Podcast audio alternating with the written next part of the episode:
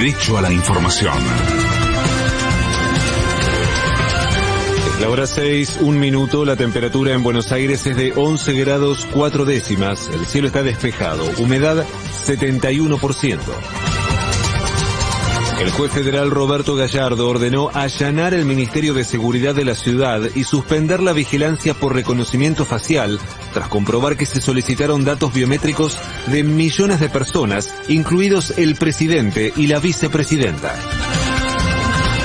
El director de litigio del CELS, Diego Morales, advirtió que la ciudad estaba habilitada a solicitar los datos biométricos de solo 40.000 personas prófugas y solicitó los de 10 millones de personas. La única habilitación que le dio la legislatura a la ciudad fue exclusivamente para buscar personas prófugas de la justicia. La cantidad de consultas que hizo el gobierno de ciudad sobre las bases del RENAPER da casi 10 millones de consultas. Son personas que no, no están en el registro de ¿no? Este, estamos hablando de Estela de Carlotto, de Bonafí, del gobernador Kicillof, personas con cierta presencia pública. La justicia de Entre Ríos dictó una medida cautelar que le ordena al Congreso que se abstenga de nombrar nuevos miembros del Consejo de la Magistratura para evitar así que el organismo sea modificado por disposición de la Corte Suprema.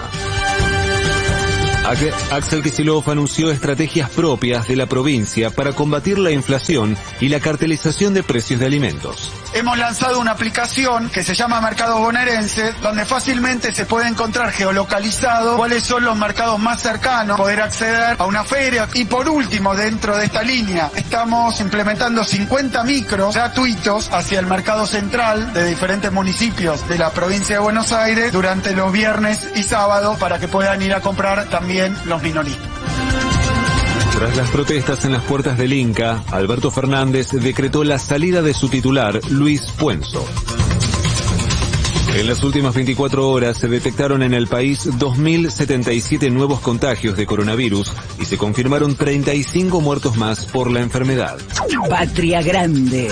El presidente de Colombia, Iván Duque, asistió a la sede de la ONU y ciudadanos colombianos en Estados Unidos repudiaron su visita y lo acusaron de asesino por la muerte de líderes sociales.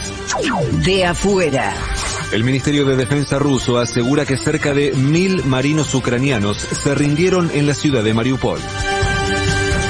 Vladimir Putin aseguró que pese a las sanciones económicas, seguirá adelante con la ofensiva sobre Ucrania y argumentó que su intención es ayudar a los habitantes de las provincias separatistas. En Estados Unidos, en la ciudad de Brooklyn, un hombre abrió fuego en una estación de subte y dejó 29 personas heridas. Pelota. En el marco de la segunda fecha de la fase de grupos de la Copa Libertadores, Colón cayó por 3 a 1 frente a Cerro Porteño, Talleres perdió ante Flamengo por el mismo resultado y Boca venció por 2 a 0 a Always Ready de Bolivia. Hoy por la misma instancia del torneo, Estudiantes visitará Nacional de Uruguay a las 21 y en el mismo horario River recibirá a Fortaleza. El cielo estará parcialmente nublado por la mañana y algo nublado por la tarde y por la noche con una máxima de 22 grados. En este momento en la ciudad de Buenos Aires la temperatura es de 11 grados 4 décimas. El cielo está despejado, humedad 71%. Federico Martín. Panorama de la mañana. 750. Derecho a la información. 491 días. Pepín Rodríguez Simón. Prófugo. 2279 días. Milagro Sala. Presa política. AM750. Objetivos. Pero no